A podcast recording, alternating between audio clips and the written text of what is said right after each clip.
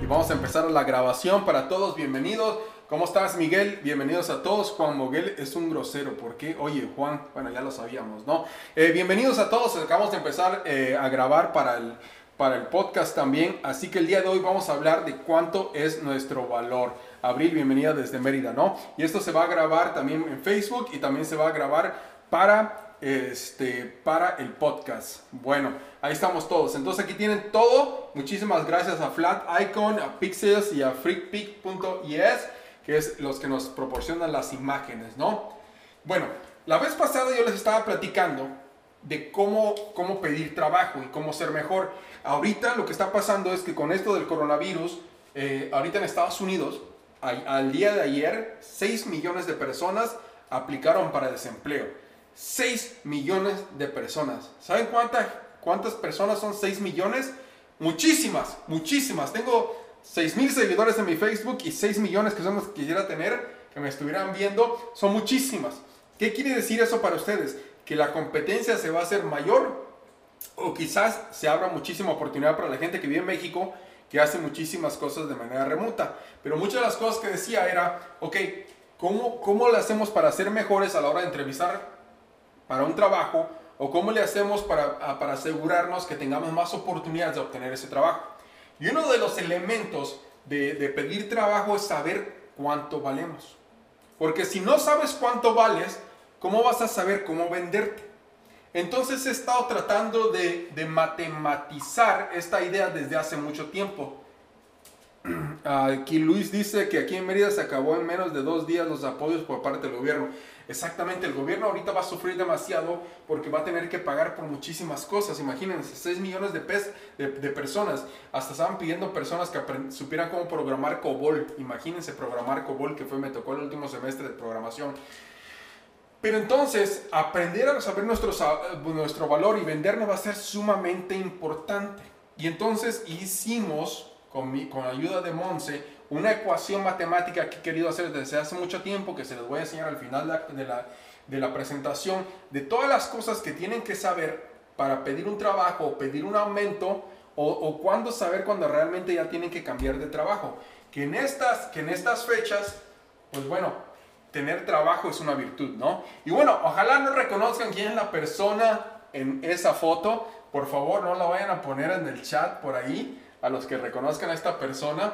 Pero esta es una historia muy, muy padre, ¿no? Que me encantó muchísimo porque cuando estábamos en, San Francisco con una persona, este, estábamos haciendo un trabajo. Entonces yo con esta persona, con este trabajo que hicimos, esta persona ya tenía un salario mensual. Pero íbamos a hacer un trabajo extra. Y entonces durante ese trabajo extra había cierto, cierto dinero más que iba a ganar esta persona por hacer este trabajo extra. Y entonces yo guardé el dinero de este trabajo hasta que vi a esta persona en San Francisco. Pero debido a, a cómo se manejó este trabajo, tuve una idea y tratar de enseñarle una lección a esta persona, que no voy a decir quién es y por eso tapamos ahí su cara, a menos que quiera autoidentificarse. Zuli, por favor, no vais a decir, ¿ok? Entonces, puse tres sobres. Y, en ese, y, y que estábamos en un café, muy fresa por cierto, en San Francisco, que creo que nos costó más caro el café que lo que había en los sobres de dinero, este, balconeado. y le dije, mira, en la vida va a haber tres maneras en que te van a pagar. Una es lo que tú te mereces. Otra es lo que es justo que te paguen. Y otra es lo que negociaste. Entonces le dije, analiza con base a lo que hiciste de trabajo, qué sobre quieres. Porque cada sobre tiene una cantidad de dinero diferente. Y entonces el sobre que escojas va a ser la cantidad de dinero que vas a ganar. Jorge, no empieces a balconear a la gente, por favor. Entonces, esta persona empezó a, pensar cuál sobre escoger. Y bueno, no voy a entrar en lo que pasó, pero esta es la realidad. Existen tres maneras en las cuales ustedes van a ser medidos. ¿Y cómo se les va a pagar? Lo que merecen, lo que es justo y lo que negociaron. ¿Les, le- le- le- les parece o no les parece? ¿Cuánto se merecen? ¿Cuánto creen ustedes que se merezcan? La verdad es que decir yo me merezco 500 pesos al mes o 100 pesos al mes o 500 pesos por hora, ¿qué creen que es? Eso no es nada más y nada menos que una opinión personal. Es la verdad. Yo puedo decir, ¿saben qué? Yo valgo un millón de dólares. A mí me tienen que pagar un millón de dólares al año. Pero esa es mi pi- opinión personal. ¿Ustedes creen que eso me van a pagar? ¿Eso me va a pagar una empresa? Esa es mi opinión personal. Me lo van a pagar si soy capaz de convencer a esa empresa o al reclutador o al que me está entrevistando o la que me está entrevistando de que valgo un millón de dólares. Porque lo que yo merezco es siempre y será mi propia opinión. Y no va a ser lo que me van a pagar. Porque mi papá y mi mamá no trabajan en la empresa. A menos que sí trabajen, ¿no? ¿Quiénes de ustedes levanten las manos? ¿Quién realmente sus papás trabajan ahí? Y les pagan lo que ustedes quieran. Y bueno, espérenme, voy a ponerle más, más leña al fuego.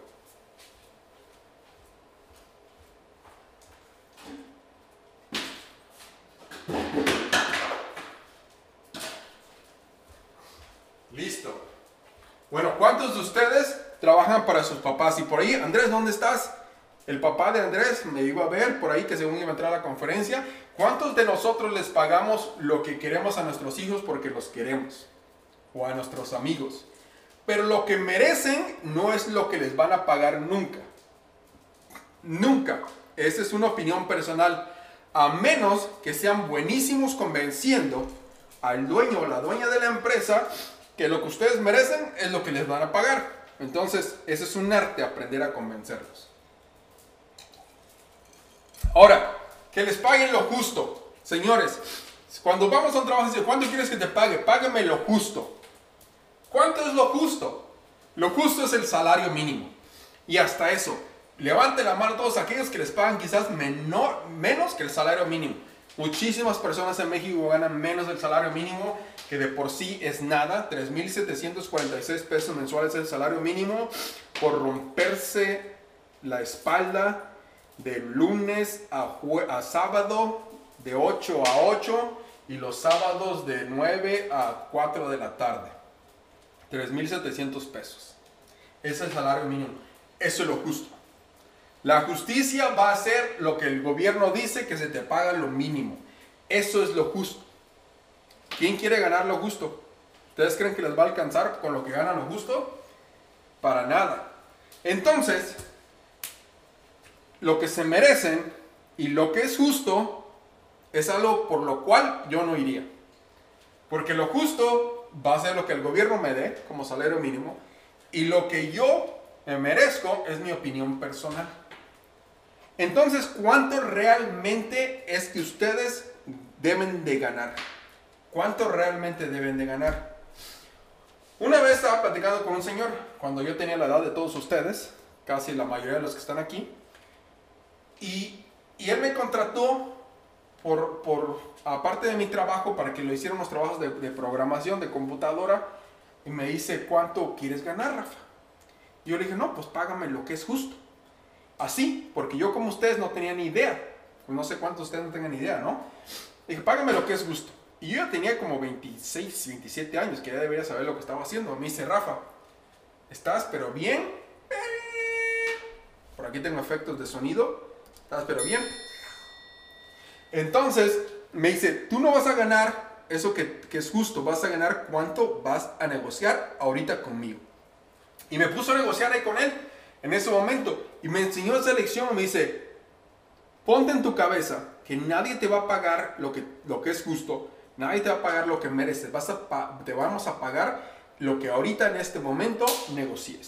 Y todos aquellos que tengan mi libro y que sepan de mi libro, Freddy lo sabe, cuando ustedes van a entrar a un trabajo, el único momento ideal para, para, para poder tener su, su salario es antes de que los contraten. Nunca después de que ya los contrataron. Nunca después de que ahí tienen ese trabajo. Y hace dos días estaba hablando con personas que trabajan para una empresa internacional aquí en Estados Unidos, que, que tienen muchos años de experiencia y les decía, en mi libro yo pongo que tienes que negociar tu salario antes de entrar a trabajar. Y me decían, lo sabemos, Rafa, y estamos arrepentidos. Gente de Estados Unidos, gente con muchísimos años de experiencia, que saben que tu salario lo debes negociar antes de que aceptes ese trabajo. Si tu salario lo intentas subir después de que entraste a ese trabajo, las posibilidades de que suban son 10 veces menor a que lo, si lo hubieras hecho antes de que aceptaras el trabajo. Tu status quo se reduce muchísimo en el momento que aceptas ese trabajo y en el momento que ya estás ahí. Muchísimo. Entonces, el señor Enrique Gudiño, al cual le mando saludos, que no nos está viendo, pero por ahí espero que sí este, siga vivo por ahí, fumaba muchísimo. Fumaba como 5 cajetillas diarias, ¿no? Este, Jorge May, ¿cuántas empresas pueden negociar? ¿Con cuántas empresas pueden negociar en medio? ¿Existen salarios asignados para el puesto que no entrar al proceso de recomendamiento? Ok, Jorge, ahorita vamos a entrar a eso y cómo le van a hacer para hacer ese tipo de negociación, ¿no? Y cuáles son las oportunidades para eso y cuántas empresas y por qué. Ahorita vamos a hablar de eso, Jorge, buen punto.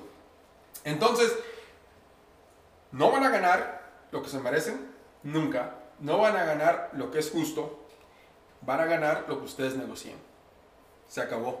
Y espero que así como en ese entonces, hace 15 años o 10 años, no, no como 15, 20 años, que este señor Enrique Gudiño me dijo, Rafa, vas a, vas a ganar lo que tú negocies, se me ha quedado aquí. Y espero que el día de hoy se les quede grabados a ustedes que ustedes valen tanto como negocien. Nadie les va a dar lo que valgan como personas o como trabajadores. Quizás encuentren a un jefe, una jefa que les pague lo que merecen. Me ha tocado contratar a personas o ser, gerente y decir, ¿sabes qué? Tú estás ganando menos de lo que te mereces, vamos a subirte el sueldo. Me ha tocado hacerlo un par de veces, pero no existen jefes y jefas que hagan eso muy seguido, se los aseguro. No pasa. Entonces, como vamos a negociar nuestro valor, entonces debemos identificar con qué cosas, oh, con qué cosas vamos a negociar nuestro valor. Y entonces me puse a escribir cuáles son aquellas cualidades, propiedades, atributos que tenemos que tener para negociar nuestros, nuestro valor. ¿Ok? Hay muchísimos, hay muchísimos. Y entonces esto que pongo eh, es una fórmula basada en mi experiencia he sido gerente y he contratado muchísimas personas, he entrevistado muchísimas personas en México y en Estados Unidos. He entrevistado en México cuando chicos me dicen, Rafa, yo quiero ser gerente y quiero mandar, quiero mandar a personas. Salidos de la universidad y ya quieren ser gerentes y quieren ser los jefes. Obviamente no los he contratado. Pero muchos factores como con qué calidad haré lo que tengo que hacer. ¿Qué tan bueno soy para hacer lo que hago? Muchos trabajamos piensen lo que sean. Yo soy ingeniero en sistemas, tengo dos maestrías y mucha gente dice, ok, Rafael, estás muy pegado a las tecnologías de información, pero esto aplica para todos. Si soy una persona que soy conserje y lavo baños, créanme que hay personas que son mucho mejores para lavar baños que otras. Se nota si alguien es mejor que otro o no lavando baños, claro. La gente se va a quejar que los baños están horribles, que no están limpios. ¿Qué tan bueno soy? Cuando yo voy a pedir un trabajo, necesito que alguien se siente conmigo para enseñarme a hacer el trabajo que tengo que hacer. Eso es muy importante. Cuando yo estoy contratando personas, siempre esa persona que voy a contratar me pregunto, ¿cuánto tiempo me va a tomar para que esa persona sea productiva? Porque puede que le tome una semana, puede que le tome un mes, puede que le tome tres meses. Y eso es súper importante. En Estados Unidos, el promedio en que una persona pueda ser productiva son tres meses. Y a ustedes los contratan y, este, y, en, y en tres meses es cuando se espera que ustedes sean productivos. Entonces es como que un poco así como que raro, porque las empresas que se dedican a contratar personal tienen esto en su contrato, donde si, si ustedes están trabajando con un reclutador y los mete una empresa ellos ganan 20% de, de 5 o 20% de su salario. Pero si ustedes renuncian antes de tres meses, entonces la empresa no les tiene que pagar nada a los reclutadores. Entonces, por lo regular, para poder, para poder despedir a una persona se toman tres meses. Porque toma en promedio tres meses para saber si una persona va a provocar, va, va a dar valor en el puesto o no lo va a dar. Entonces, este, es como que así como que un problema, ¿no? Si ustedes llegan a una empresa y dicen, ¿sabes qué?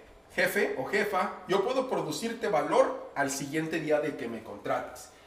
¡pum! Así, si ustedes demuestran eso en una entrevista, sus puntos se van hacia arriba. Yo, por ejemplo, ahorita que tomé mi trabajo, mi ex trabajo que tengo ahorita, mí me contrataron el lunes, tenía que ir a dos días de capacitación, dos días y medio. Al tercer día, en la segunda mitad del día, yo estaba preparando una presentación para un cliente al día siguiente, al cuarto día de trabajo. No había que entrenarme, no había que hacer nada. Al cuarto día yo ya estaba, ya estaba produciendo dinero para la empresa. Entonces esto es súper importante. ¿Necesito, ¿Necesito que me capaciten? No. Ahora, ¿puedo multiplicarme y enseñar a otros? Esto es también importante. Porque uno como jefe o como dueño de una empresa, lo que me interesa es traerte a ti y ver cómo tú me ayudas a generar más talento. Créanme que todos aquellos que son capaces de generar más talento y multiplicarse, tienen puntitos a su favor. Porque yo prefiero contratar a alguien que me ayude a generar más talento que alguien que sea mejor que esa persona que sea individualista y que no me ayude a crecer mi empresa. ¿Ok? Es muy importante, te da puntitos extras. Y luego el otro, ¿qué tan rápido eres hacer lo que haces?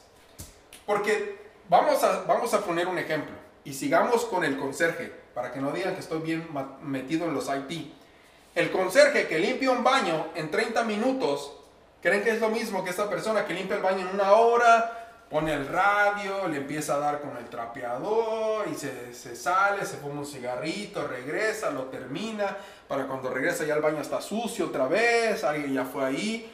Entonces, en lo que se llama el velocity, en lo que quieran, el lavar baños, el almacenista para pasar cosas de un, este, de un stand a otro, este, la cajera o el cajero, eso es sumamente importante. Tu velocity toma un factor muy grande cuando te contratan. Si tú puedes ir a una entrevista y decirle, ¿sabes qué? Entrevistador o entrevistadora, yo soy muy rápido, soy muy ágil. Si tú me pones a hacer algo, yo lo hago rápido y lo hago con calidad.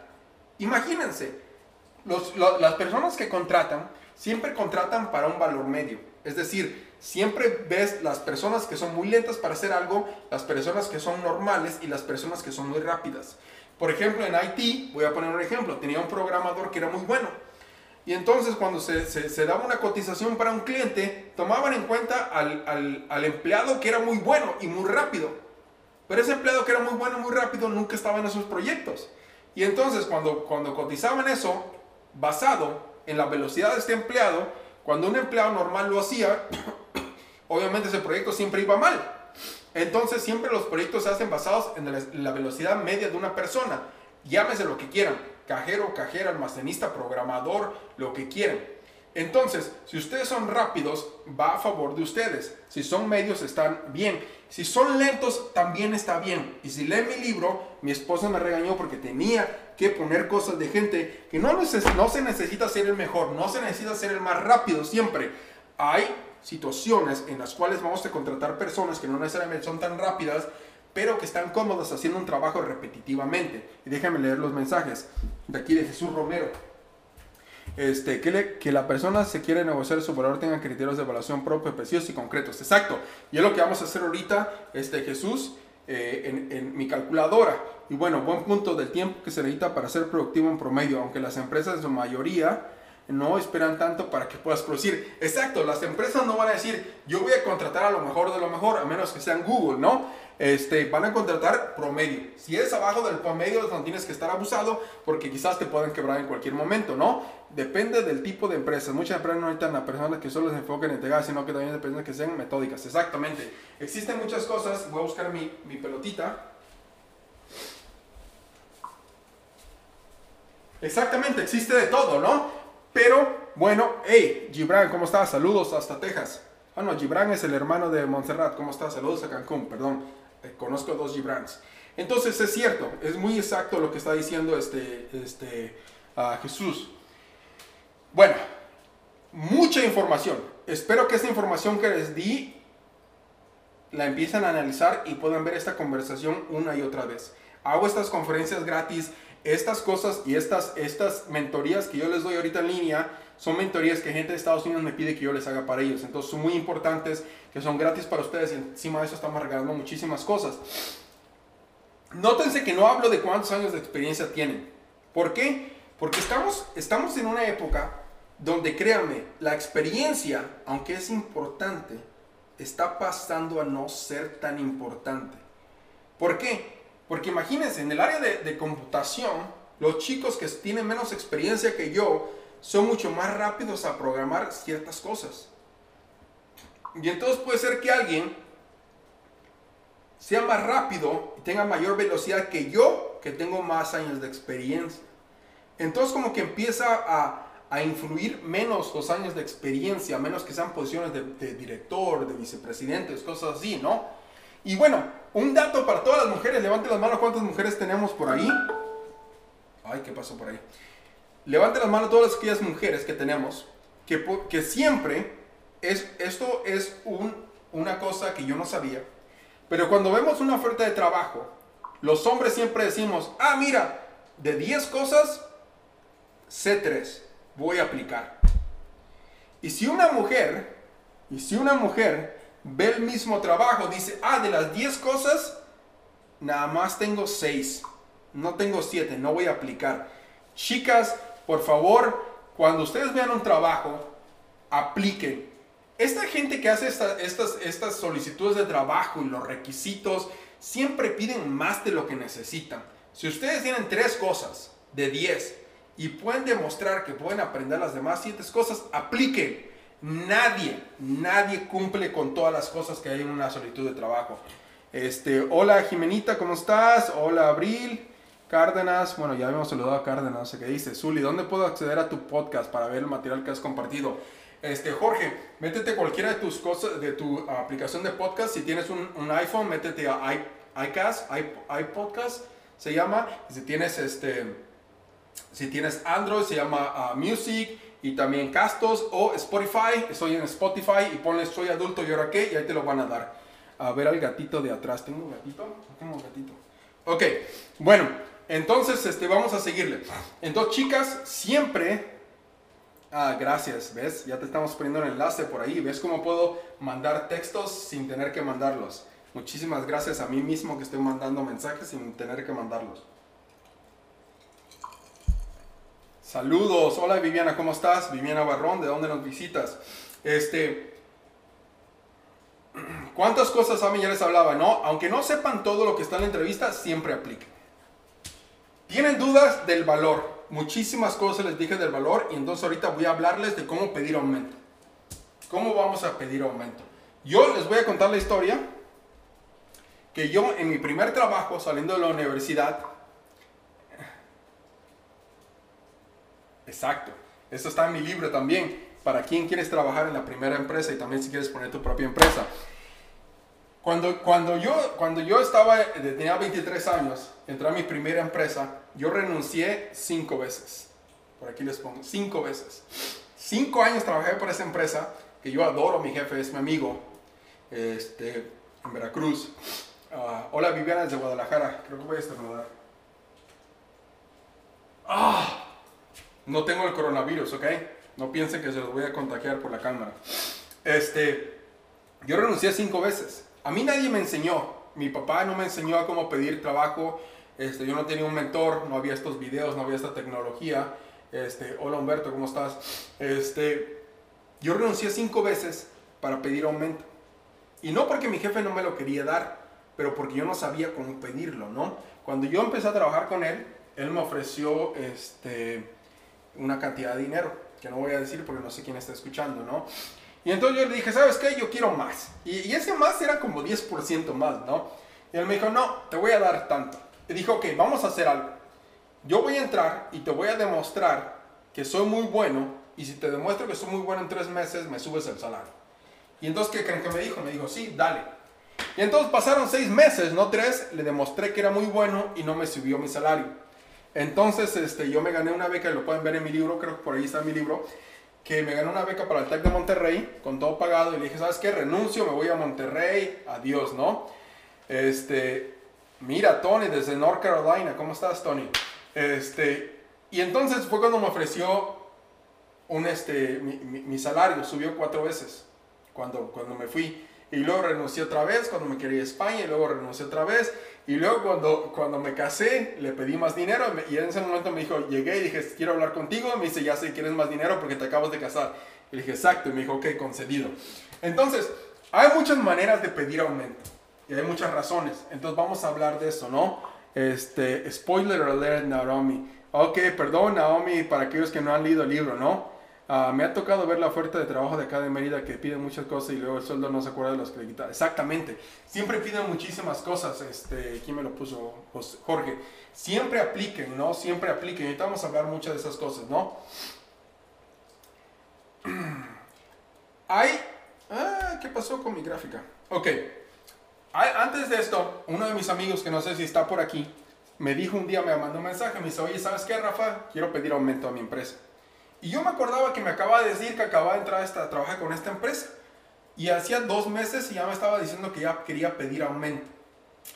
Y yo le dije, déjame adivinar, dos cosas.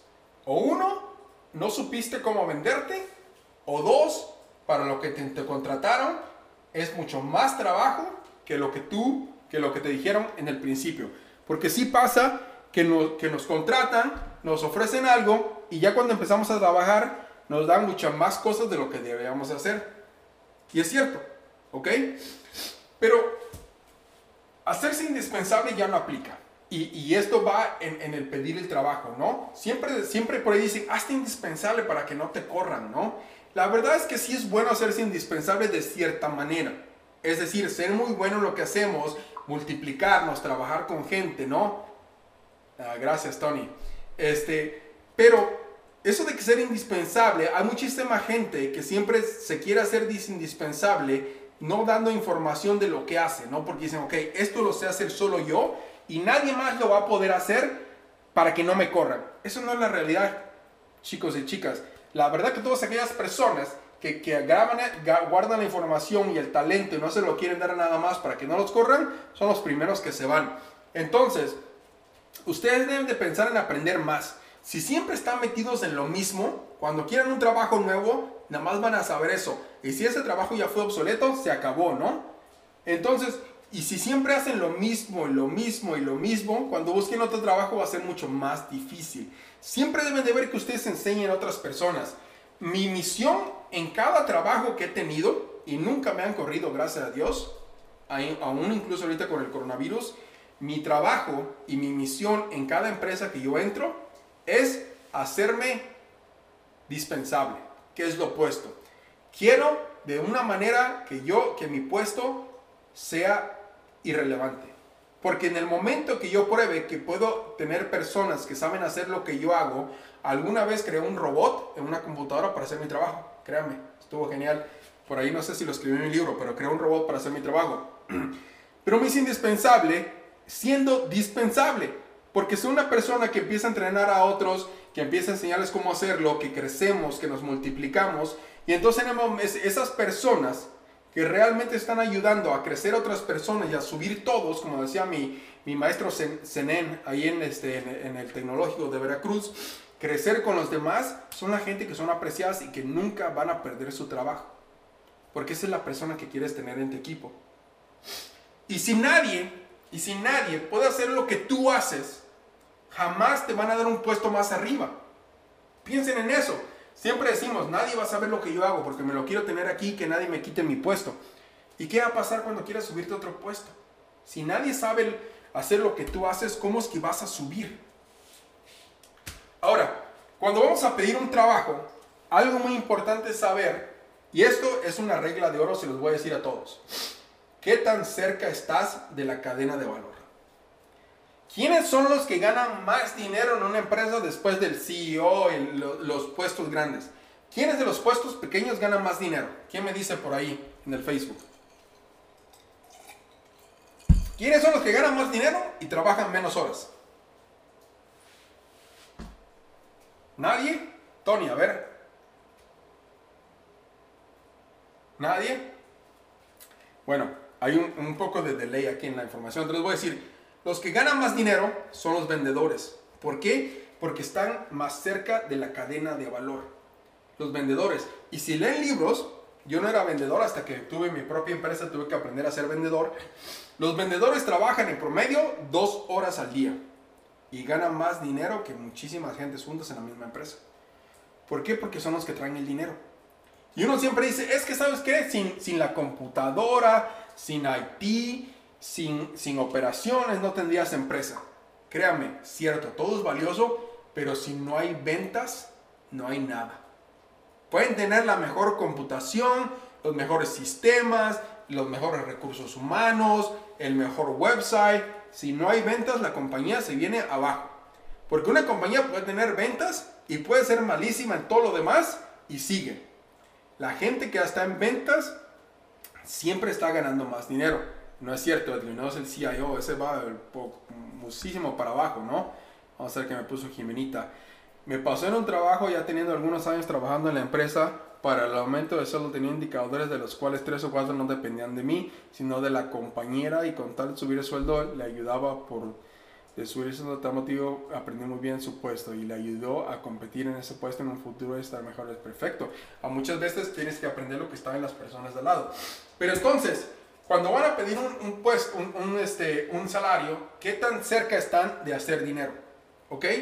Porque siempre, si soy un cajero o una cajera en la librería Dante, por ejemplo, ¿qué tan cerca estoy de hacer dinero?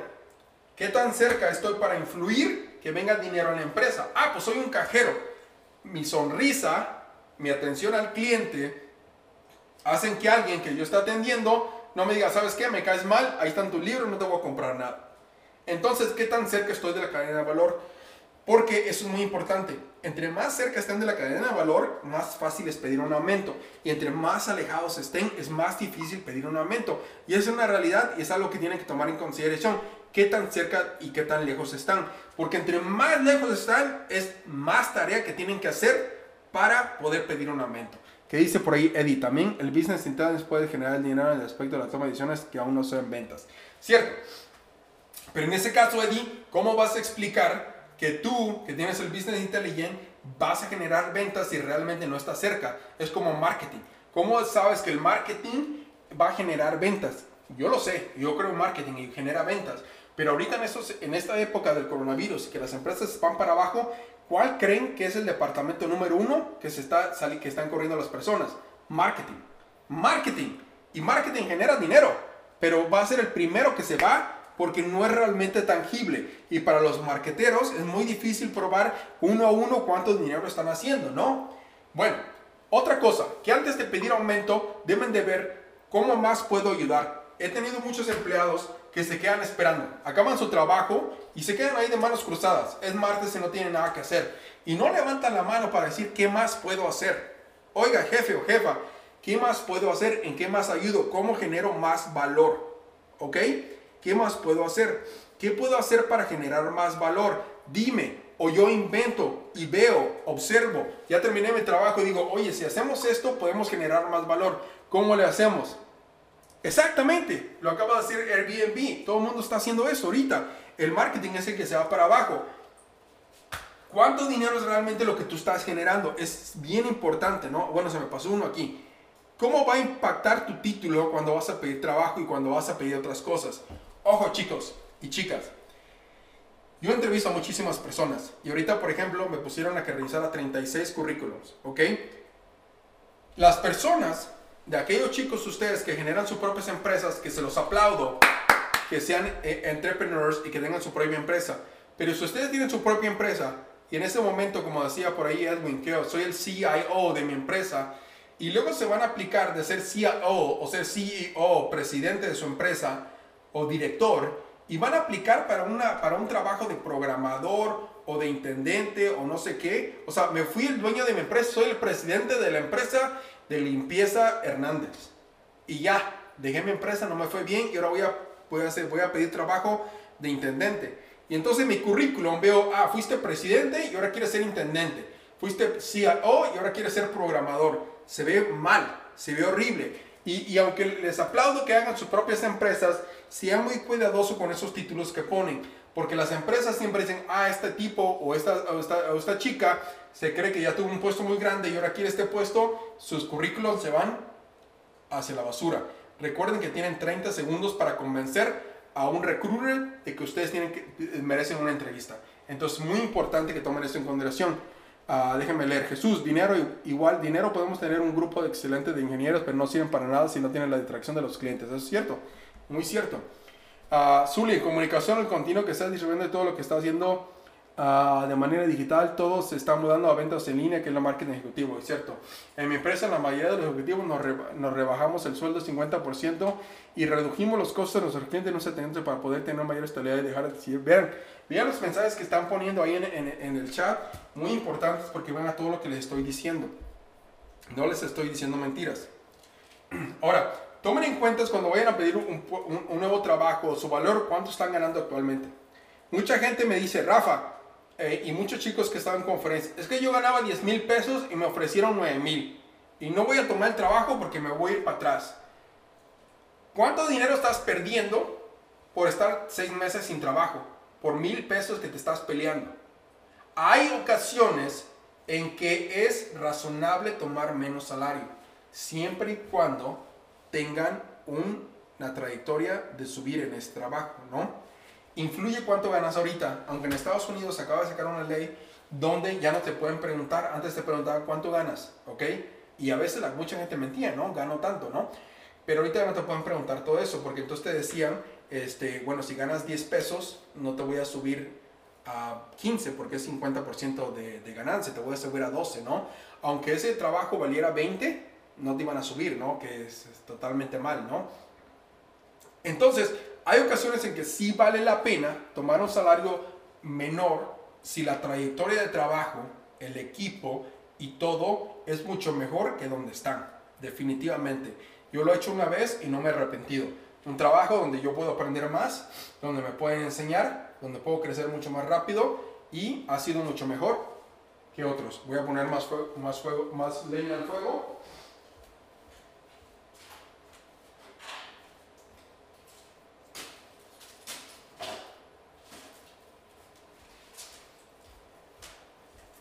Bueno, ya es el último leño que pongo ahí.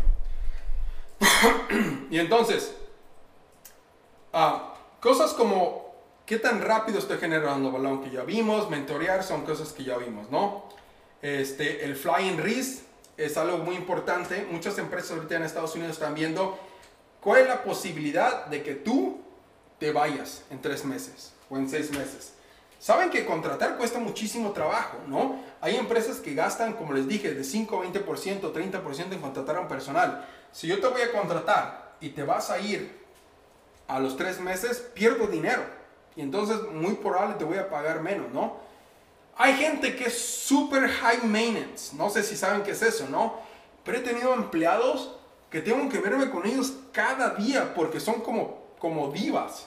Perdón para todas las divas y todo respeto, pero son como divas. Ay, Rafa, es que es fulanito de tal me cae mal. Ay, es que no sé qué. Y son buenísimos. Buenísimos en su trabajo, lo hacen súper rápido, excelente calidad, pero me gastan dos horas hablando conmigo. Entonces, un empleado que me toma dos horas de mi tiempo, tengo que darle esas dos horas de mi salario, se las tengo que agregar a su salario y reducírselo, porque estoy gastando más en mi tiempo, ¿no? Si encajas bien un equipo, son cosas importantes, qué tanta iniciativa tienes. Y bueno, hay que analizar cuánto se paga por las cosas que ustedes hacen. Entonces, cuando se quiera pedir un aumento, ¿cómo le vamos a hacer para pedir un aumento? Pidieron un aumento muy rápido, tan pronto que se contrataron. Nunca pidieron un aumento luego, luego que los contrataron. Está mal, está mal. O sea, tienen que saber venderse y es por eso que estoy haciendo esta conferencia. Tengo un compañero que, que, que, yo entrevisté hace mucho tiempo en Estados Unidos y lo entrevisté, me cayó muy bien y me lo encontré en el metro. Y este, el mismo día de la entrevista. Y me dijo, no, es que Rafa, que si quiero entrar, pero esto. Y le dije, le dije, solo una cosa. Otro balconeado. le dije, solo una cosa. Asegúrate que el salario que pidas al entrar sea el salario que quieres tener por los próximos dos años. Y me dijo, no, eso está bien, Rafa, que no sé qué. Le dije, te repito otra vez.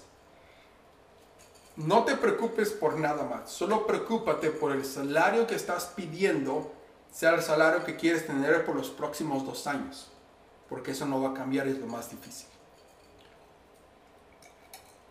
¿Qué creen? No me hizo caso. Se fue en seis meses. Entonces no se supieron vender. Haces cosas más caras de las que te contrataron. Ok, no se supieron vender. Alguna razón por la cual, cual está bien pedir un aumento es porque si te contrataron y de repente alguien renunció y tú te estás empezando a hacer cargo de esa persona, te estás empezando a hacer cargo de lo que está haciendo, entonces sí dices, ¿sabes qué? Jefe o jefa, el valor que tengo yo es del valor de dos personas.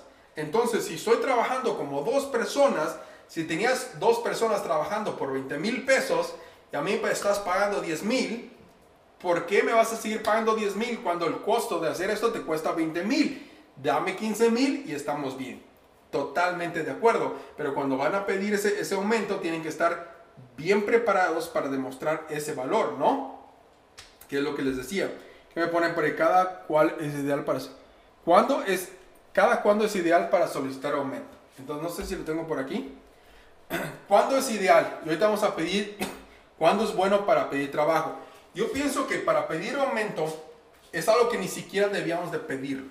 No deberíamos de pedir aumento. ¿Por qué? Porque las empresas en las que queremos trabajar deben de tener una estructura de aumento buena. Es decir, desde el primer momento te voy a contratar con un salario en el cual tú estás satisfecho satisfecha. Punto número uno.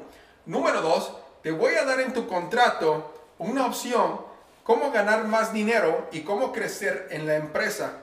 Por ejemplo, si tomas una certificación, te voy a dar más dinero y es de manera retroactiva tu dinero. Uf, mira, oportunidad de crecimiento desde el principio. ¿Ok? Y luego te van a decir, cada año te vamos a dar un aumento entre el 2 y el 5%.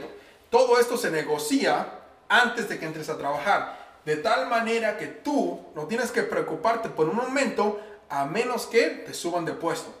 Y fuiste junior, te hacen consultor, te hacen senior, te hacen gerente, te hacen director y entonces te suben sin importar estas cosas. Entonces no existe un momento ideal para, para pedir aumento que debería de ser desde el principio. Ahora, nunca piden aumento porque ustedes están en problemas. Muchos chicos que he visto piden aumento porque están en drogados porque sacan, están saliendo de la universidad y ya están sacando tarjetas de crédito. Y lo primero que hacen es endrogarse. Créame, tienen que aprender también finanzas, que quizás va a ser la siguiente, la siguiente este, conferencia, cómo ser bueno para ahorrar dinero y saber vivir con menos de lo que están ganando. Que es el primer problema de las, de las personas, que, que gastan más de lo que están ganando y luego lo quieren tener un aumento y su aumento lo quieren tener porque quieren gastar más y porque necesitan gastar más. Nunca nadie va a tener un aumento por esa situación. Nunca. Totalmente diferente y lo veo venir una y otra vez. Eso no es ideal. Luis, pero uno tiene que poner las cartas en la mesa atreviéndose a tener esa empresa. No, no, no. Tú tienes que analizar a la empresa antes. No vayas a pedir un aumento para pedir las cartas en la mesa. Tienes que venir quizás a hablar con tu jefe o jefa, decir, ¿sabes qué? Creo que estoy necesitando un aumento. O sea, no debería ser sorpresa, Luis, para tu jefe o tu jefa que tú pidas un aumento. ¿Por qué no debería ser sorpresa? Porque si tu jefe o tu jefa no tiene idea de que tú necesitas un aumento, hay problemas. Porque o tú estás mal o la empresa está mal. Imagínate, si la empresa no reconoce que tú necesitas un aumento, quiere decir que no se dan cuenta que estás trabajando de tu valor yo me quiero salir de esa empresa. Y si tú no te das cuenta o no te das a conocer que necesitas valor, entonces solo tú eres el único que sabe que necesitas aumento, pero no es algo que la empresa piense que tú necesitas. ¿Ok? Entonces, si tú vas a pedir aumento, debes de venir ya preparado, preparada a decir, necesito aumento por esto, por el otro, estoy aquí en la cadena de valor, estoy haciendo esto, tú estás ganando tanto, y entonces pienso que yo te ayudo a ganar esto. Bien preparado cuando vayan a pedir un aumento, o prepárense o de plano no lo hagan. Tuve un empleado que me pidió un aumento y vino diciendo, ¿sabes qué? Yo ya soy arquitecto. Dame más dinero. Ok, explícame por qué. Todas sus explicaciones fueron conjeturas totalmente locas. Y yo le dije, nada de lo que tú me dices me hace pensar que tú tienes un aumento. Y me dice, ah, ok, si yo me voy a tal empresa, entonces me van a pagar más.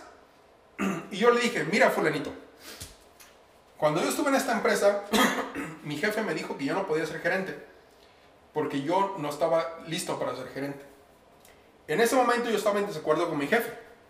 Y entonces le dije a mi jefe, ¿sabes qué? Voy a renunciar y te voy a demostrar que yo tengo la razón de que estoy listo para ser gerente y para ganar más y tener esa responsabilidad. Y me fui. yo siempre les dije a, mis empleados que me pedían aumento, le dije, si tú piensas que yo estoy incorrecto y que tú debes de ganar más y que estás en otra posición más alta, te invito a que renuncies, te consigas esa posición más alta, ese salario más alto y me llames y me digas que soy un idiota y que no te supe valorar. Porque si yo no te sé valorar como gerente, entonces el problema soy yo. Y es otra cosa diferente, ¿no? Porque ahorita les estoy enseñando cómo pedir aumento, pero no les he enseñado cómo ser gerentes para, para poder manejar a un empleado que está pidiendo aumento que no. Yo como gerente siempre digo, ninguno de mis empleados debe de pedirme aumento. Y nunca más que ese chico, nadie me pidió aumentos.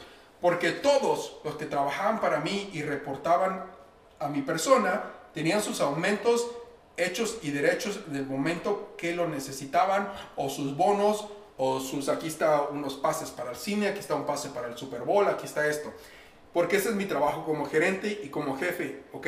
Entonces, si, si su jefe no puede hacer eso, entonces hay problemas que son peores que eso, ¿no? Entonces, ¿qué más haces? Ah, haces más cosas del contador. Entonces, ya vieron estas situaciones en las cuales hay oportunidades de pedir aumento, pero no siempre. ¿Qué nos dice Clarisa? Rafa, ¿y qué tal si te hacen una promesa de crecimiento en cierto periodo de tiempo, pero al final solo dan largas y nunca llega al crecimiento exacto? E, e, eso es muy importante, ¿no, Clarisa? Hay, hay, empresas que depende si son pequeñas o son grandes, ¿sabes qué? En un año te subimos, ¿no? Entonces, hay dos. O, te mintieron para, para, para, para, tenerte en la empresa y tenerte por un año o dos y realmente nunca tuvieron intención de subirte, o realmente la empresa está en una situación en que no puede subirte en ese momento, ¿no? Uno como dueño siempre pónganse, siempre pónganse en, los pies de alguien que pone su capital de dinero y lo va a perder para una empresa, ¿no? Puedo subirte dinero o no. Yo no tengo ningún problema dándole a mis empleados más dinero si las cosas están viendo bien y están subiendo y hay dinero, ¿no? Pero si no hay dinero, ¿cómo es que tú me puedes ayudar a que subamos a ese nivel? Ahora, Clarisa, si realmente fue una, una mentira y esta empresa nomás te quiso tener, porque hay empresas que realmente hacen eso. Hay empresas que realmente te contratan y son de esas que te contratan, contratan chavitos de la universidad, los tienen por un año o dos y están bien que si se quieren ir en un año o dos, vayan a otra empresa, ¿no? Pero ya ustedes ya pagaron por lo que tenían, los contrataron y son empresas que se dedican a eso. Son, son eh, empresas que reciclan personal y que no les importa si se vayan. Pero obviamente no se los van a decir a su cara. Entonces en ese momento Clarisa tú ve y dice, oye, ¿sabes qué? ¿Cuál es la realidad? ¿Me vas a subir o no me vas a subir? ¿O qué va a pasar? Porque si no, yo tengo que buscar un nuevo trabajo. Y bueno, luego Monza se enojó por esto. Dijo que estaba muy agresivo. Entonces vamos a leerlo. Si tú te vendes mal, es tu culpa. No seas mediocre en un trabajo que tú aceptaste menos dinero. ¿Ok? ¿Quién está enojado hasta ahorita? Porque Monse dijo que estaba muy, muy agresivo esto. Ahora, algo que ha pasado, que he visto muchísimo, es que no nos sabemos vender. Y gracias a Dios que estamos haciendo esta conferencia para que empiecen a saber venderse. Ok, y ahorita les voy a enseñar la fórmula mágica para que vean más o menos el número de cuánto venderse y por qué. Pero por el amor de Dios, muy severo, perdón.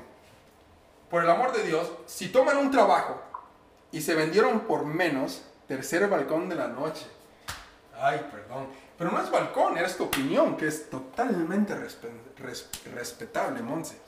Este, si yo tomé un trabajo y tomé un trabajo por 10 pesos, porque tomé ese trabajo, no sean mediocres. Hagan ese trabajo como si les estuvieran pagando lo que se merecen, lo que es justo y lo que negociaron. ¿Por qué? Mucha gente entra a un trabajo y dice, bueno, tomé este trabajo, pero no me están pagando lo que yo me merezco, entonces voy a hacer un trabajo mediocre. Como dice Freddy, backfire. Esas personas que toman un trabajo y empiezan a ser mediocres y empiezan a hacer el trabajo mal, ya desde ahí te estás condenando para el trabajo que viene. Yo tomo un trabajo yo cuando llegué aquí a Estados Unidos me, ofrecieron un trabajo por 15 dólares la hora. Y ya era muchísimo para mí. Dije, no, no, no, yo no lo tomo si son 16 horas la hora. Me dieron 16 dólares la hora. Y yo llegué y lo hice y lo hice muy bien. No me estaban pagando lo que yo quería como ingeniero del sistema, pero hice mi trabajo al 110% mientras tenía un ojo al gato y el otro al garabato y estaba yo buscando por un trabajo que me pagara lo que yo quería negociar. pero yo no voy a entrar a un trabajo que no, que no me están pagando lo que yo quería y hacer un mal trabajo. Porque aunque tomes un trabajo que te pagan menos, esa recomendación de esa persona, esa experiencia en ese lugar, no va a tener cambio. Créame, hay ese dicho que dice que somos arrieros somos y en el camino andamos. Es muy cierto. Yo me he topado con personas que me caen muy mal y a veces depende mi entrevista de estas personas que me caen mal. Todos cambiamos, arriba, abajo, en cualquier parte de este universo. Si agarran un trabajo, les pagan menos, por favor, hagan lo mejor que puedan. Ya lo aceptaron, hagan y den el 100% y sigan lo asiento porque va a tomar muchísima, muchísimo en consideración para su suficiente trabajo. Ya les dije, analicen qué tan cerca están de, las, de, la, de la cadena de valor, aprendan a saber cuánto están pidiendo. Si van a pedir aumento, no vengan con, quiero un aumento. y te dicen, ok, ¿cuánto quieres? No, pues no sé. ¿Cuánto están pidiendo en base, ya con, con base a lo que les dije anteriormente? Si van a pedir un aumento, digan, estoy ganando 10 mil, quiero un aumento. No vengan así, quiero un aumento y digan, pues a ver cuánto me dan. No, no, no, no. Quiero un aumento y quiero 10 mil más. Oye, pero es el doble. Sí, es el doble, pero aquí está por qué quiero el doble. ¿Ok? Estoy programando, estoy haciendo 10 veces el código, 110% de utilidad de dinero que te estoy generando. O sabes que los baños están bien limpios y la gente viene y va al café y se va al baño, les encanta ir al baño y al café porque está limpio, estoy generándote valor. ¿Ok? Y tomen en cuenta que existe un síndrome de qué pasa si no te dan ese aumento. ¿Ok? ¿Cuántos de ustedes han pedido aumento y no se los dan y la situación nada más se vuelve awkward? Así como que, uh uh, uh uh, uh uh, ¿qué pasa, no? ¿Cuántas veces no ha estado en una situación que no les van a dar el aumento y de repente ya pierden todo? Ya pierden la motivación, ya no quieren ir a trabajar, ya no dan lo mismo. Es bien importante que cuando vayan a pedir un aumento vayan con todo y estén seguros que se los vayan a dar. Sus jefes y sus jefas no son robots. Hablen con ellos, tengan una relación en cual antes de pedir aumento les den a conocer que están haciendo más, que su valor es más que el que, el que pensaban que ya están en el nivel siguiente para subir de posición. De tal manera que cuando lleguen a pedir aumento no es una sorpresa para el jefe o la jefa de que, ¿cómo quieres aumento? Ni siquiera hemos hablado de eso, ni siquiera se ha visto. Empiecen a ponerle pequeñas piedritas de pistas de que, ¿sabes qué? Oye, ¿viste que hice esto? Ah, mira, ya estoy subiendo a senior. Oye, esto lo tenía que hacer para el lunes y te lo di el viernes o el jueves. Mira qué rápido soy. Empiecen a poner esas cosas eso de ser un poco, no es manipulación, pero empezar a poner esas piedritas o, pedacitos de arena para que vean que ustedes ya están haciendo algo, son totalmente fácil que cuando llegan, oye, ¿sabes qué? ¿Te acuerdas que hice esto, que hice el otro, que el otro? Oye, ya hace falta un aumento, ¿no? ¿Cuáles son las posibilidades de que me des un aumento? Y en ese momento negociar, ok, ¿cuándo me puedes dar? Quiero esto, quiero el otro, ¿cuánto realmente estás en posición de darme, ¿no? Y tener un plan si no te lo dan. Como yo les dije, yo solamente he tenido que pedir trabajo, eh, eh, eh, aumentos a cinco veces en la primera empresa que tuve. De ahí fuera nunca he tenido que tener aumento porque mi aumento siempre está generado, siempre sé venderme y, este, y siempre sé cuando me van a dar más. Soy todo un crack, ¿viste? no sé qué dice Edwin. Entonces, este, la voy a aplicar. Entonces siempre tienen que tener eso, ¿no? si no te lo dan, tengan el plan. Ok, no me van a dar el trabajo, ¿qué hago? Como yo, ¿sabes qué? Yo ya voy en plan, renuncio. Si no me dan el aumento, me voy. Y se acabó. ¿Ok? ¿Por qué? Porque si ustedes van con eso de que tienen el aumento y no se los dan, esa persona ya sabe que ustedes son un fly risk, que ya les puse, en el cualquier momento se van a ir y van a empezar a contratar a otras personas. Y como les decía, en teoría, nada más, jamás deberían de poder, eh, deberían de tener que pedir aumento porque su jefe o su jefa deberían de estar al tiro sabiendo cuánto valen y cuánto merecen para dárselos, ¿no? Como les dije, está haciendo el trabajo de dos personas, este, el, desarrollo, el desarrollo empresarial y su trayectoria debería estar incluida desde el momento que lo están contratando y siempre tienen que tener bien especificado por qué necesitan un aumento. Aquí está lo que yo hago, aquí está mi valor con la cadena de trabajo, aquí está el dinero que está entrando a la empresa. ¿Ok? Ahora, y esta diapositiva la teníamos por ahí antes, pero la voy a poner. ¿Existe la posibilidad de que me den un aumento sin merecerlo? Sí. ¿Cierto? ¿Ok? Pero no lo quise poner al principio porque pasa, ¿no? ¿Por qué les pueden dar un aumento sin ni siquiera que lo merezcan y tengan alguna de estas cosas? Uno, la lealtad. Las empresas valúan muchísimo la lealtad. Empresas, eh, personas que se quedan contigo por 10, 15, 20 años, les dan aumentos porque son personas que son constantes, que quieren estar ahí, ¿no?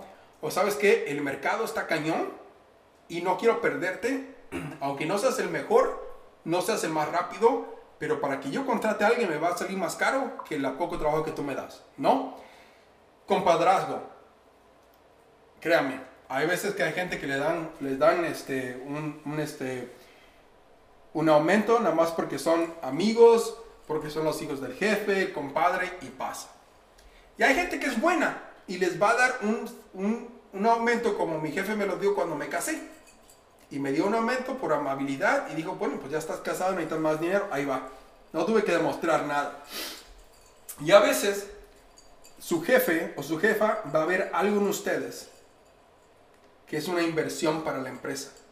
¿Sabes qué? Este chico o esta chica quizás ahorita no está dando todo lo que yo espero, pero pienso que en seis meses, si dejamos a esta persona aquí, va a dar mucho más dinero que si le subo 20% de salario, me va a dar 200% en seis meses.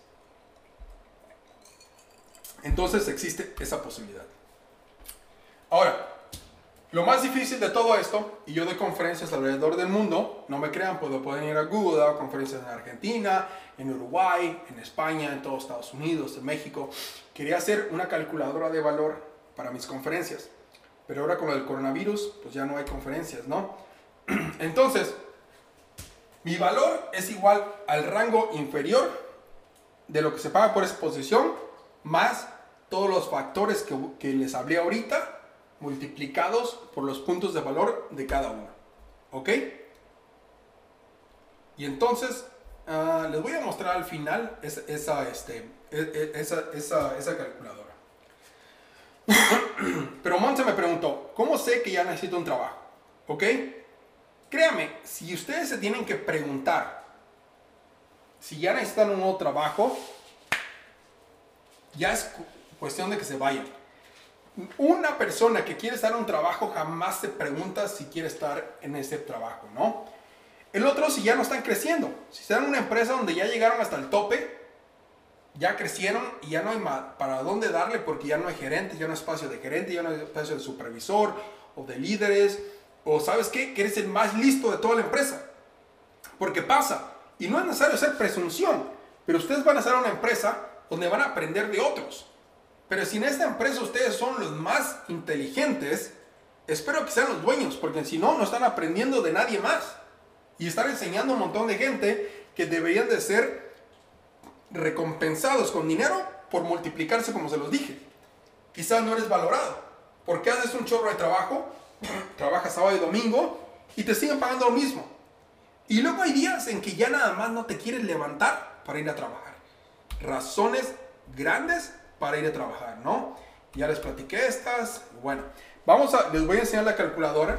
Si alguien por ahí, uh, Jorge dice, buen tema, solamente que en las outsourcing, en el contrato de firmas canales muchas veces no aparece el concepto de aumento. ¿Existe la posibilidad de cambiar de puesto?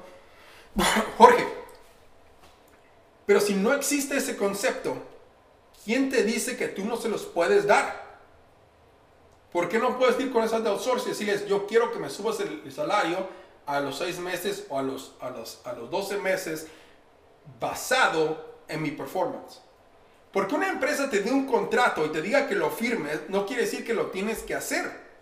¿Por qué tienes que hacerlo cuando realmente a lo mejor tú puedes negociar y decir, sabes que yo merezco más o yo merezco menos? Entonces, esta es una calculadora que yo hice. Entonces, a ver, Edwin, ¿quieres hacerlo? ¿Quién quiere hacerlo? Entonces una calculadora que les voy a pasar, donde puse todos los valores. Entonces de cuenta que alguien está saliendo de la universidad y va a entrar a un trabajo que paga entre 5 mil y 10 mil pesos. ¿Ok? Saliendo de la universidad. Y entonces va a preguntar el Market Index. ¿Qué quiere decir esto?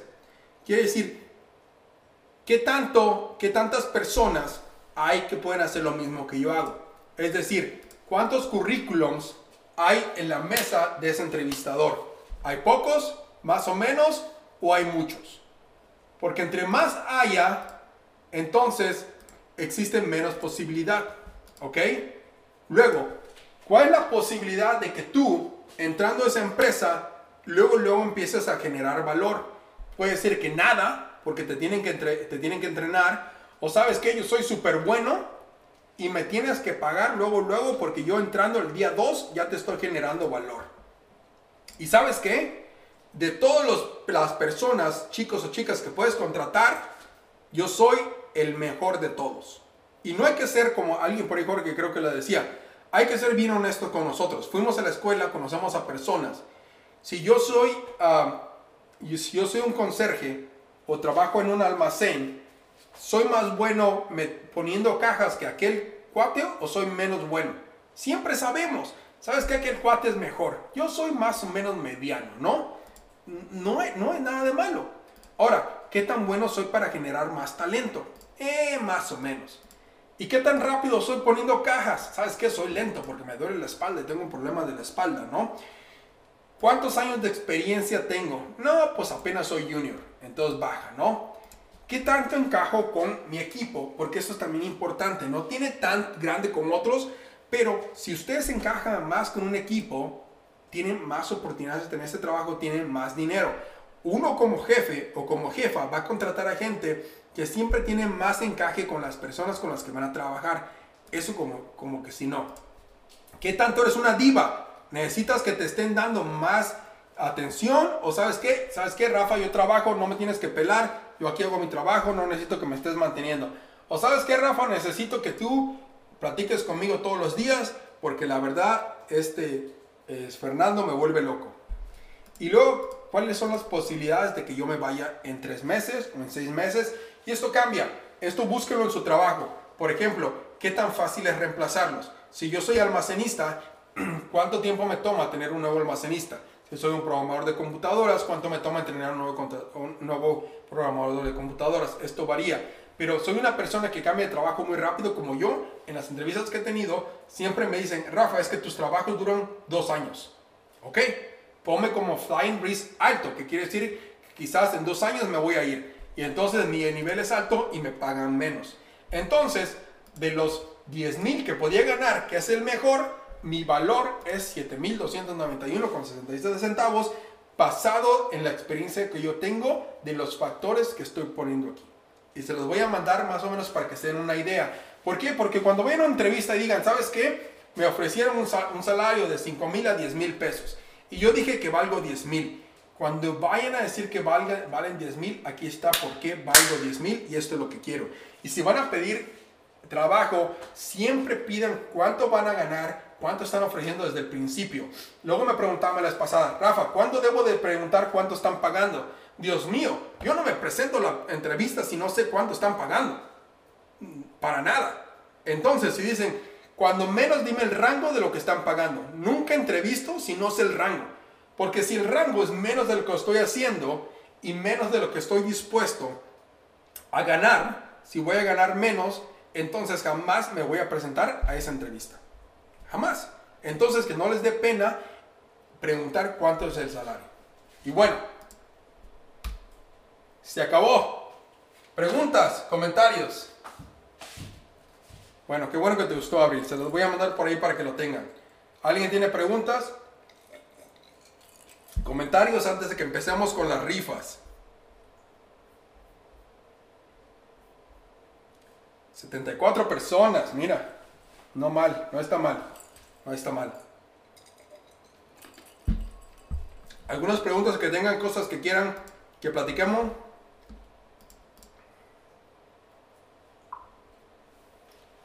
Gracias, Laura. Bienvenida. ¿Alguien más? ¿Alguna pregunta antes de que empecemos a la rifa? Oye, ¿dónde está? Aquí está. Jorge, ¿Qué empleos tendrán más demanda ahora que se acabe la contingencia? Ah, obviamente ahorita que se acabe la contingencia, este, Jorge, bueno, no soy un experto lo que se diga en el ambiente de, de la economía, pero obviamente los que están aquí en Estados Unidos son los empleos de, de medicina, están en alta demanda, ah, los empleos de alimenticio, de alimentos, los, los empleos de transportes de alimentos están a la demanda y los trabajos de IT están a la demanda, todo, todos aquellos trabajos que puedan hacer desde casa. ¿Qué tanto puede influir el síndrome del impostor a la hora de pedir un aumento?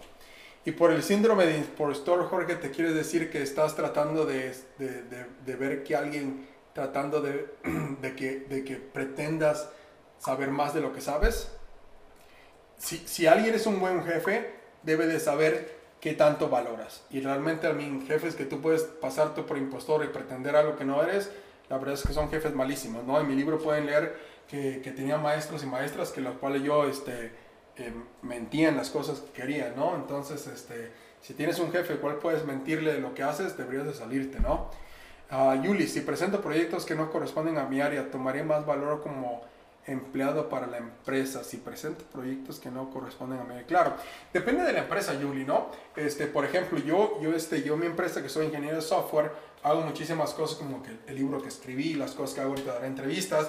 Entonces, algunas empresas este, toman esto en consideración y yo, por ejemplo, a mí que hago estas cosas externas, mi empresa valora que yo haga estas cosas a pesar de que no tienen nada que ver con lo que yo hago. Ah, Clarisa, estuvo muy completo todo y también aclaró, ay, se, me, se fue, aclaró mucho varias dudas que tenía. Me da mucho gusto, Clarisa. Siendo el impostor por lo que he dicho es que no valoras bien lo que haces, sientes que todo lo has conseguido por suerte. Ok. Este, esta es otra, otra cosa totalmente diferente que pienso que no necesariamente tiene que ver con pedir este... ok, gracias Monse. Eh, es muy importante eh, en, sales porque es lo que yo hago siempre del síndrome del impostor donde pensamos que somos que, que no merecemos lo que tenemos Jorge este, yo pienso que deberías de, hablar con tener un mentor Jorge o hablar con personas para realmente saber cuánto vales no quizás eres realmente bueno y tú estás pensando que no eres tan bueno y, y eso es bueno no parece la redundancia. Porque es peor pensar que vales mucho y no lo vales. Cuando eres de esos que vales mucho y realmente no te la crees, como tú el impostor, es mejor, ¿no? Pero lo que deberías de buscar un mentor, buscar esas gentes, maestros y amigos que te ayuden es, ¿realmente soy bueno? Y realmente que esas cosas que hago son buenas o no. Porque a veces pasa, ¿no? A veces uno de repente es bueno en una cosa y dices, oye, no puedo creer que sea bueno en esto, ¿no? Entonces busca algún mentor que te ayude a hacer eso. Ya que sabes de TI, ¿cuánto consideras el sueldo decente de Full Stack para programas en 5 años de experiencia en Mérida? Ojo de Vancouver. Eddie, ok. Uh, un, un, sueldo para uno de 5 años de experiencia en Mérida. 5 uh, años de experiencia. Como les dije, la experiencia realmente para mí me importa un cacahuate. Eddie, con todo respeto. ¿Por qué? Porque yo he contratado chicos de 6 meses experiencia de programadores que trabajan mejor que alguien que tiene 6, 7 años de programación. Para mí, si te vas a mi libro, vas a ver los, los, soft skills que necesitas y yo te voy a pagar basado en esos soft skills. Tengas 6 meses trabajando, tengas 5 años trabajando, te voy a pagar eso. Ahora, los salarios que van a ser, ahorita dependiendo de donde estés, si tú, si me dices, ok, voy a, voy a pensar que eres un programador con todos los soft skills que necesito de 5 años de full stack developer, también va a depender si tu empresa a dónde está generando ese dinero, que es lo que tiene que empezar, como le dije, que tanto estás de, de la cadena de valor. Tú eres un full stack developer que el trabajo de tu empresa lo están vendiendo a Estados Unidos, entonces tú deberías estar ganando entre 20 mil a 50 mil pesos, que es un rango muy grande dependiendo de dónde están vendiendo ese trabajo. ¿no? Si tienes 5 años de experiencias y eres muy bueno con todas las soft skills que yo menciono en mi libro, ¿ok? Yo sé chicos que ganan desde 20 mil a 50 mil pesos como full stack developer como 5 años, ¿no? ¿Por qué? Porque en Estados Unidos a un programador que es muy bueno, yo le estoy pagando como 30 a 60 a 80 dólares la hora, entonces ustedes deberían estar ganando entre 30 mil a 50 mil desde, desde Mérida. Espero que te sirva. Ah, a ver. Ah, muchísimas preguntas. Wow. Jorge, ¿tú crees que el proceso de venta sufrirán cambios importantes y que están orientados mayormente? Claro, ahorita todo el mundo se está, se está cambiando. No sé qué vaya a pasar con el mundo. Incluso mi empresa me dice, ¿sabes que todo va a cambiar? Yo viajo cada semana y ya no lo viajo. Entonces me dicen, ¿sabes qué? A voy ya ni siquiera tengas que viajar porque el mundo va a cambiar. Las ventas van a cambiar ah, mayormente por teléfono, mayormente por internet. Entonces va a cambiar muchísimo. Julio César, ¿cómo calculo mi valor si realizo trabajos de freelance? Es lo mismo. Ah, la diferencia es que tú vas a agarrar el valor por hora, Julio, y entonces este, en, mi tabla, entonces pone tu valor máximo por hora, tu valor mínimo por hora, máximo por hora en mi tabla, y entonces en lugar de que salga un salario mensual, te vas a leer un salario por hora, Julio. También la regla es que tu, tu salario anual es igual a multiplicar, este, si ganas 30, mil, 30 dólares la hora, entonces ganas 60 mil dólares al año. Entonces, si multiplicas por 10 por 2, 30 dólares la hora son 60 mil, 15 dólares la hora son 30 mil. Entonces lo puedes meter ahí, Julio. Entonces tienes que poner máximo por hora y mínimo por hora, ¿no? Y busca en internet. Siempre buscan en internet, en todas las páginas, eh, programador de Java, programador de esto. ¿Cuánto ganan lo mínimo y cuánto ganan lo máximo? ¿Cómo sé cuando no debo estar enseñando tanto mis habilidades a otro para evitar el riesgo de que persona interna pueda sustituirme? Nunca, nunca Luis, nunca, nunca, nunca. Nunca tengas miedo de enseñar tus habilidades. Porque esa persona que es humilde, que enseña, que muestra sus habilidades a otras personas, jamás va a dejar de tener trabajo. Jamás. Nunca tengas miedo de enseñar lo que tú sabes. Si abres tu corazón, si abres tu mente y abres tu enseñanza a otras personas, yo siempre lo he hecho. Yo nunca he tenido que, que, lo que yo sé mantenerlo para mí. Nunca. Y nunca me ha hecho falta trabajo, gracias a Dios. Porque todo el mundo sabe que siempre que tú enseñas a alguien, esa persona que tú enseñaste, te lo vas a encontrar en algún otro lugar y te va a recomendar. Nunca hagas eso, nunca hagas eso, Luis. Siempre enseña todo lo que puedas. Obviamente, no te pongas a enseñar y no dejes de hacer tu trabajo. Haz tu trabajo y enseña a las personas, pero nunca, nunca te guardes nada. Ana, Ana Bustamante, gracias por la información. Es muy útil en cualquier profesión. Siempre es bueno saber cómo abordar temas de dinero y pago de trabajo. Gracias, Ana. Uh, Julie, muy interesante, éxito. Nubia, ok, como entrevistador, ¿qué pregunta o temas consideras que tienen más peso dentro de una entrevista? gracias, Uri. Este, Uri es el autor de, mi, ah, de la portada de mi libro. Muchísimas gracias. Si quieren algún diseño, es muy bueno también. Este, uriata.com o Mr. Fulanito, arroba Mr. Fulanito en todas las redes. Lo más importante ahorita es las soft skills. Las soft skills, los años de experiencia, este, la verdad están pasando al último. ¿Cuánto sabes de cierta cosa? Está pasando al último porque todo está cambiando. Entonces las soft skills y cómo tú te comportas y cómo te presentas y qué tan preparado estás para esa entrevista es lo que vale. Ah, alguna vez eh, ayudé a una persona que fue a, a, entrevistar a Facebook y yo le dije, lo más importante va a ser cómo te comportas en esa entrevista.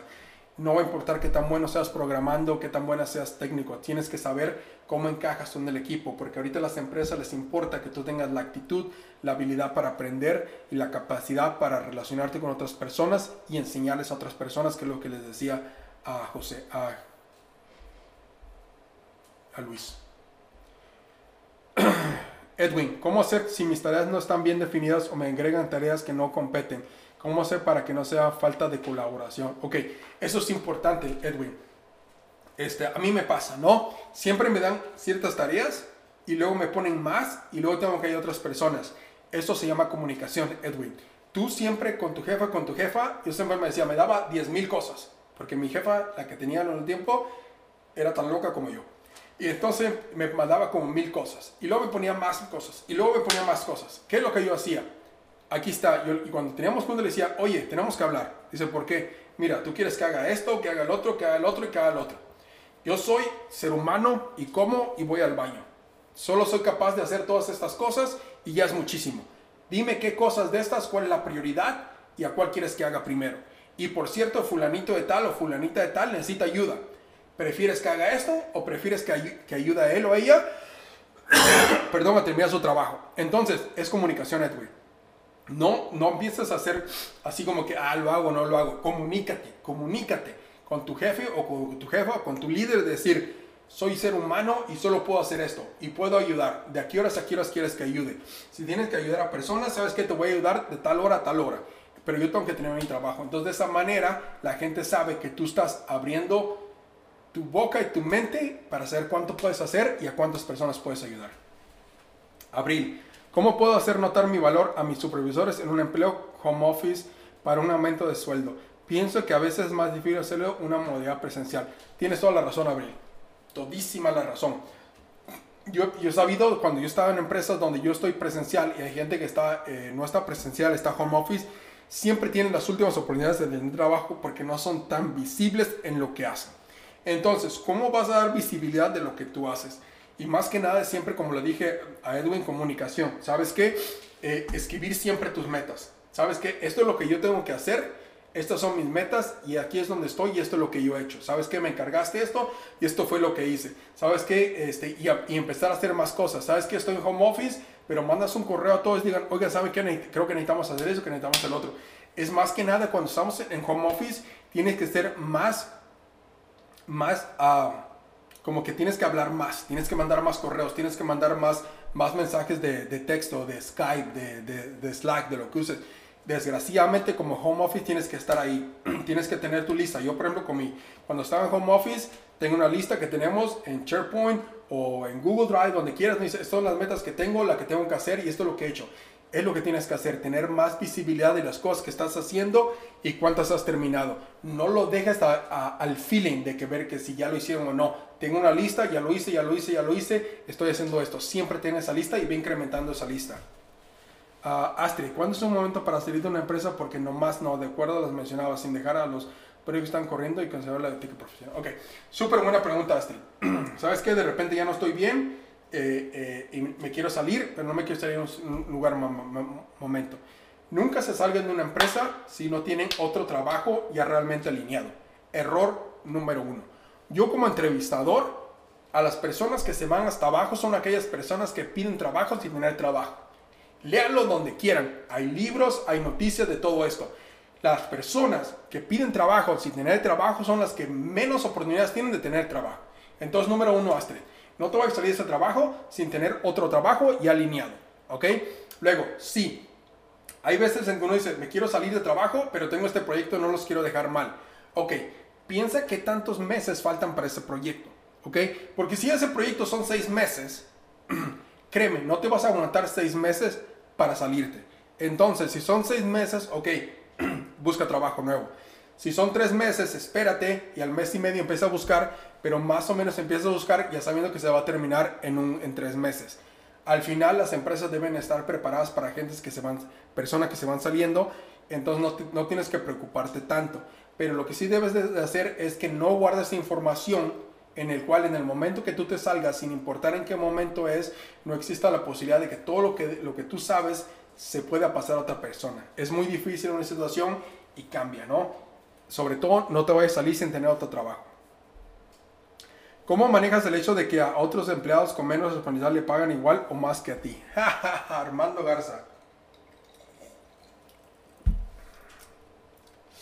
Ay, hermano, es la pregunta más difícil, ¿no? Me ha pasado muchísimas veces, muchísimas veces, sobre todo como va, como les, como les decía, pase que ya no importa la experiencia, pase que no importa la señoría, pasa que, que, la gente que viene nueva gana más dinero y luego la economía y luego esto, lo otro, ¿no?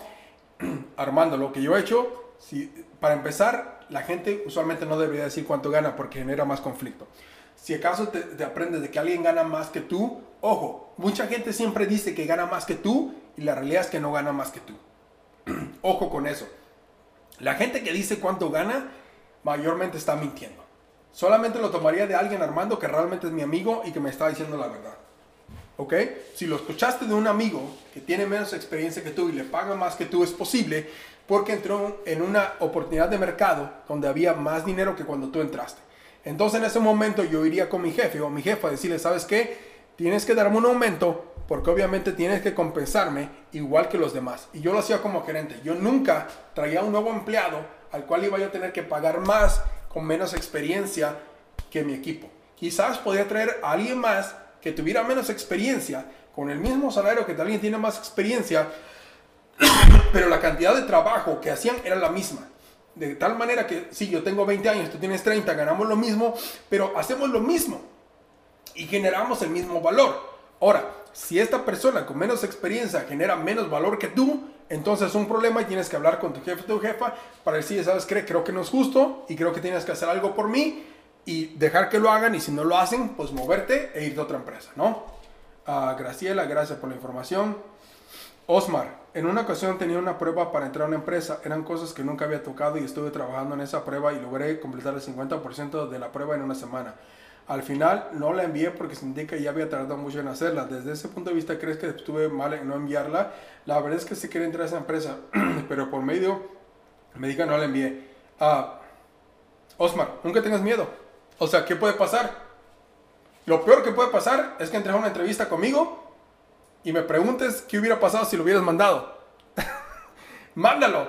O sea, estas empresas están calificando lo que tú haces desde el tiempo que te tardas, tu comunicación. Lo que debiste haber hecho es que si te tardaste, decir, ¿sabes qué? Esto tarda más, me voy a tardar un día, me voy a tardar dos días. Aquí está la comunicación. Comunicación es sumamente importante. Abril, gracias.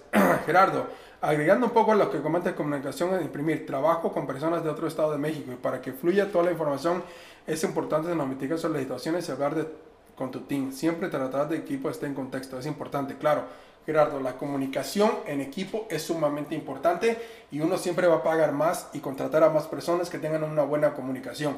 Si tú de repente, como tú dices, te encargué una tarea y no me estás comunicando que no puedes hacerla, que tienes un, bloqueo, entonces no es, no es lo bueno. Comunicarse bueno o malo siempre es comunicarse. Yo como gerente, yo prefiero un empleado que me diga, ¿sabes qué, Rafa? No puedo hacerlo el lunes, que me diga, no lo hice el viernes.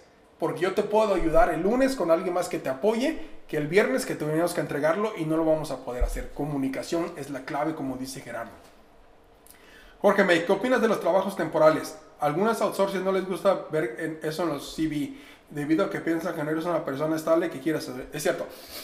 Jorge, eh, sí cierto. Muchas personas no nos gusta ver que estés brincando y brincando de trabajo. Pero los trabajos temporales no son necesariamente malos, porque si tú puedes defenderte en tu currículum siempre pon que eres contractor, contractor, contractor o que eres outsourcing. ¿Por qué no pongas que siempre hazte ver que cuando cambiaste de un trabajo a otro, rápidamente no fue porque te corrieron o no fue porque no supiste quedarte, sino porque eres un contratista, vas a ir por tres meses y te vas a otra empresa. Eso es normal es necesario para algunas empresas. Entonces siempre asegúrate de, en el currículum, diga, estuve aquí por tres meses porque fui contratista y luego hice un buen trabajo y me fui aquí. Si tienes duda, si hice algo bueno o malo, háblales y te mandan una buena referencia de mí. Entonces, yo siempre cuando veo currículums y veo que están nada más tres meses o seis meses, les pregunto qué hiciste ahí. Ah, fui contratista de esto lo otro. Márcales, hice mi trabajo por tres meses y estuvo bien. Eso no hay problema. No toda la gente quiere estar trabajando por una empresa para 10 años y existe una necesidad para todos aquellos que sean contratistas que vayan, hit the ground running, como les puse, hagan el trabajo y se vayan a la siguiente cosa. Y bueno, wow, excelentes preguntas, casi 20 minutos de preguntas. Entonces, ¿alguna otra pregunta? ¿Cómo van? ¿Cuántos tenemos por ahí? 71 personas. Bueno, no, no los aburrí con las respuestas. Entonces, este, vamos a regalar las 5 comidas, porque ya me cansé de hablar.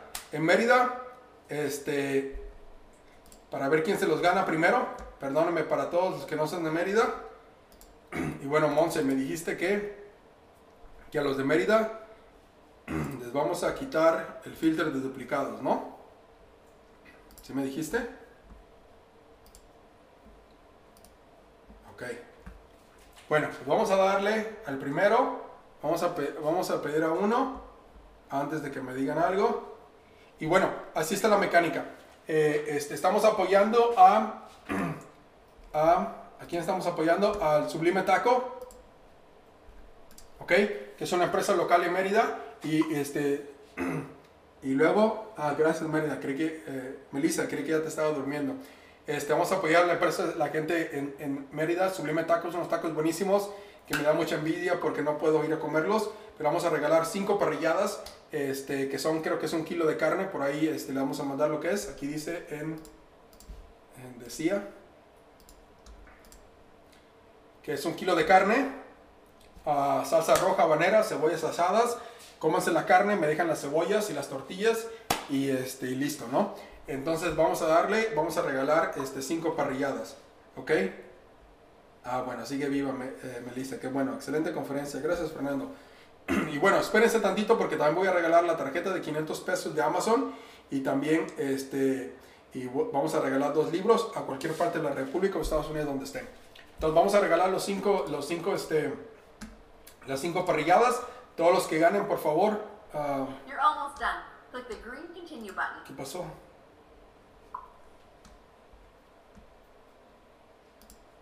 Perdón, perdón. Ok, la persona, primera persona que haga esto, por favor, mándenos un mensaje. ¡Eh, gané yo! Bueno, no cuenta, perdón. Me van a empezar a decir que está, que está vendido y eso, ¿no? Qué afortunado soy. Bueno, vamos a coger el otro, porque a mí no me toca parrilla. Ni siquiera estoy en Mérida. Zuli. Zuli Guzmán se gana una parrilla, ¿ok? La primera persona, Zuli. Ok. La segunda parrilla. Ah, Ángel, si eres, si eres este... Ángel, si eres un nuevo, aún puedes negociar, ¿no? Los salarios para personas nuevas pueden ir, incluso puede haber 3 mil, 4 mil, 5 mil, 10 mil pesos de diferencia. Y desde el principio debes de aprender a negociar, no importa que seas nuevo o que no seas nuevo. Vamos al siguiente ganador. Zuli es el primero. Paola. Paola, ¿está en la conferencia o no? Ah, espérame. Monse, se supone. Sí, vale. Monse, Zuli, ok. Este, Paola, el siguiente. ¿Estaba en la conferencia o no?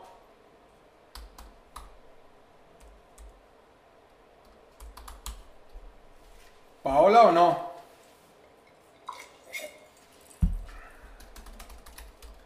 ¿Está así o no, Paola?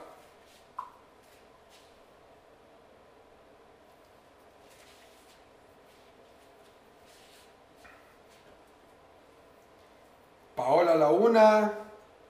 Paola las dos. Ah, sí está. Listo. Bueno, ahí van. Ya la segunda. La tercera persona.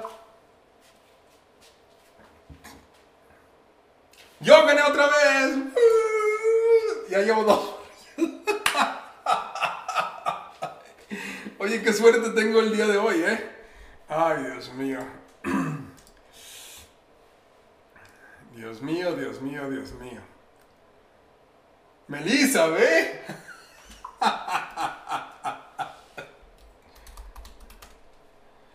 Ay, Dios mío.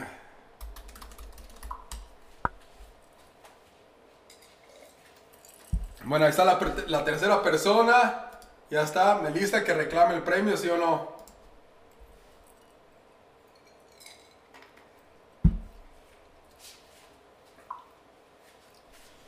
Está Melissa. La tercera persona. Vamos por la cuarta persona. ¡Otra vez yo! Les juro que no está arreglado. Yo no escribí esta página. Ya me gané tres parrilladas, Dios mío. Ah, no puede ser esto. No puede ser. Tres parrilladas. Les voy a invitar a todos. Cristian. ¿Dónde estás, Cristian? ¿Está en la conferencia no?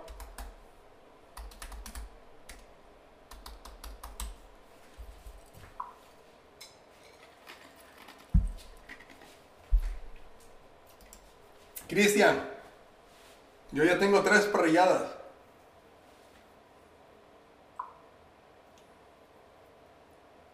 Cristian a la una. Cristian a las dos. Cristian, ¿dónde está?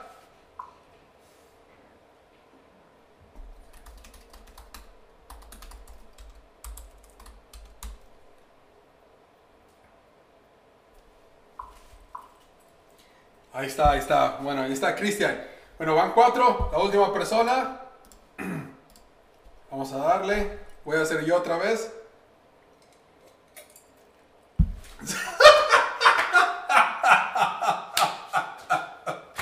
Me he ganado la perrilla por cuatro veces. Oye, Monse, ¿qué onda con esto, eh? Ah, Dios mío.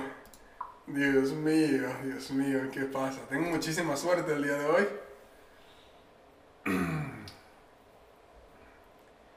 Paola ya ganó. No, no, no.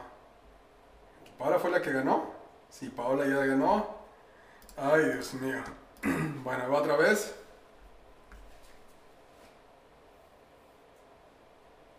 Yero, Yero Mu.